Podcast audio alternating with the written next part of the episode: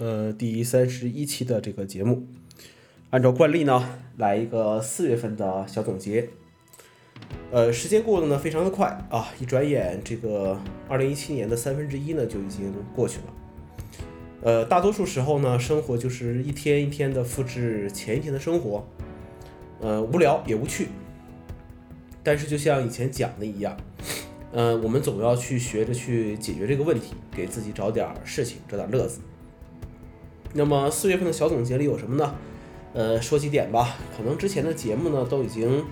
录过一些了啊，首先是博物馆，呃，昆明呢虽然是个省会啊，但是这个感觉这种所谓的这个文艺的气息，或者说是这种人文的积淀呢，其实还不是很浓。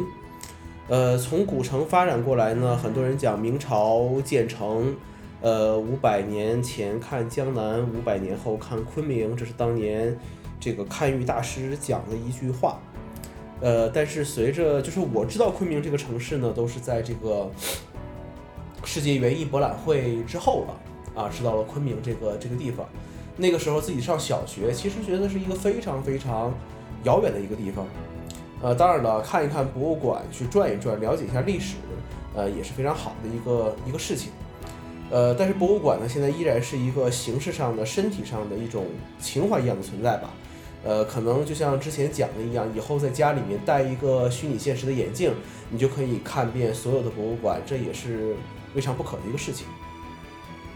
那么第二个话题呢，就是吃，哈哈，民以食为天。像我这种胖子呢，也不是一天能能吃出来的啊。呃，两个事情吧，四月份，第一个呢，吃了上井啊，这个所谓这个这个精致日料。呃，对于我这种消费能力人来说，吃一顿二八八的自助呢，也算是比较奢侈的事情了。但是很多东西呢，呃，还是去尝试一下的好。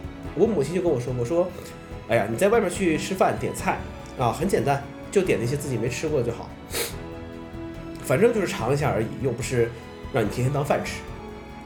呃，从自助餐餐这个事情上来讲，只能说明一个问题，就是自己真的呃不年轻了啊，有点老了啊。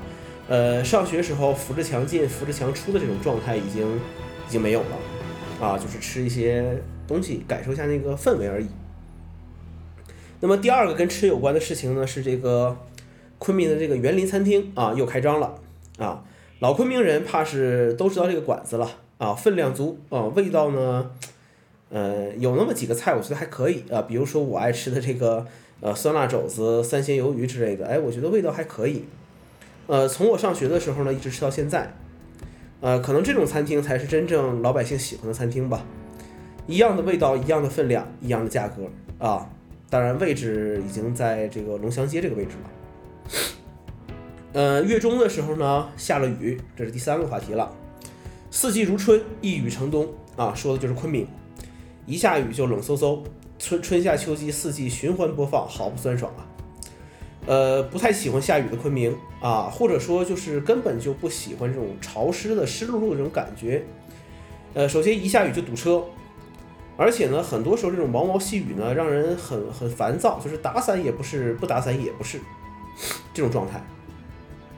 当然了，等到真正雨季到来的时候，这个白半夜下雨，白天天晴的日子啊，那我觉得还是很好过的。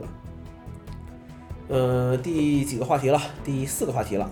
啊，去了一趟深圳，呃，第二次去深圳啊，说实在的呢，不太喜欢这种城市，或者是这种潮、这种气候的城市，应该说，呃，太湿润了啊，呃，比较闷，有一种蒸桑拿的这种感觉，呃，可能是我这种胖子不太适合这个地方吧。哎，不过吃的倒还好，因为不辣。嗯，深圳呢去了两趟，感觉这就是一个很包容的城市吧。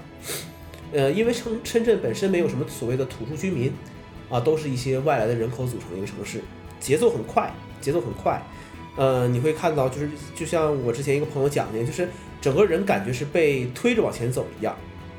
呃，昆明呢，就是慢悠慢悠的，啊，我还记得我当时第一就是来昆明上学的时候，我还按照老家那边习惯，五六点钟就起来，我说我外面什么都没有，啊，这个也是当时的一种感受了，就是昆明节奏很慢。呃，但是这种气候呢，真的很让人觉得不愿意出去，不愿意去其他的地方去，呃，去生活。我记得有一年七月份，我去西安出差，大概西安二十七八度吧，啊，记不太清了。呃，所有的人去了跟我讲，都说哇，我们尤其是成都和重庆那些朋友说，哇，这个西安还是凉爽的嘛，我们来避避暑。啊，好多人都是这种感受。然后我就在旁边说，太热了，太热了。我说赶快开完会，我要我要我要回去了。他们就说说这个地方还热吗？他们就说那你从哪来呢？我说我昆明的。啊，他们就默默的就就不说话了啊，这种状态。当然了，一个城市呢，呃，你不可能只看这个气候。呃，经济发展各方面呢，都是有一些这个这个参考的。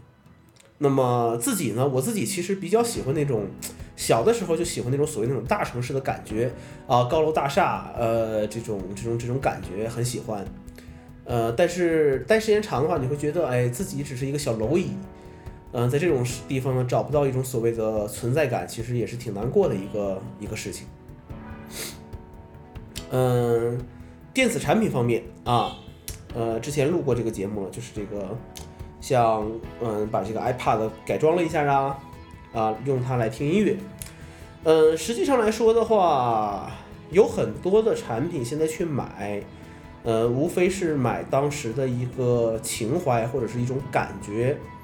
那么那个时候可能自己把它当做一个宝贝一样去呵护它、爱护它、去使用它。而后来你会发现，这种东西很快的就就过时掉了。其实呢，也就这么回事儿吧。呃，最后一个跟生活相关的跳绳啊，呃，作为一个胖子来讲啊，一直想减肥啊，当然是只是存在于想的这个层面上了啊。但是呢，我觉得运动真的是让我更快乐。呃，四月份开始呢，我每天早上六点半起床，简单的洗漱一下，就去学校里面去跳绳。啊，七点钟开始跳，一般跳到八点钟。呃，从最初的五百到现在每天三千三的一个目标，一个小时的运动，其实让这一整天的精神都非常的都非常的好。很多时候，其实坚持不是一个很困难的事情。嗯，把一个事情养成一种习惯也是很有成就感。呃，不论什么运动，坚持下来都是最好的。呃，有人问了我瘦了没有，我也经常会问别人，我说我瘦了没有？啊，回答是没有。啊，但是并不意味着运动是无效的。呃，这种运动呢，你会找到一种成就感啊，你会上瘾，呃，你会去用它排解压力，用运动的时间去思考问题，让一整天的这种精神都好好的。哎，那我觉得这就可以了，那这就可以了。呃，那么跳绳的话，其实，呃，当然我不太懂了啊。我买了一根这个所谓的智能跳绳啊，可以自动计数啊，怎么怎么怎么样的啊？有兴趣的可以来问问我啊，问问我。嗯，这个呢，其实就是四月份的一些小总结吧。啊，二零一七年又过去了三分之一了。嗯，时间真的很快，真的很快，真的很快。呃，三十岁的就十几岁的时候觉得三十岁，三十岁的时候就应该已经变老了。真正到了三十岁的时候才发现，真的变老了。啊，那么希望大家都抓紧时间去完成一下二零一七年还没有去完成的一些事情吧。那就这样，谢谢大家收听。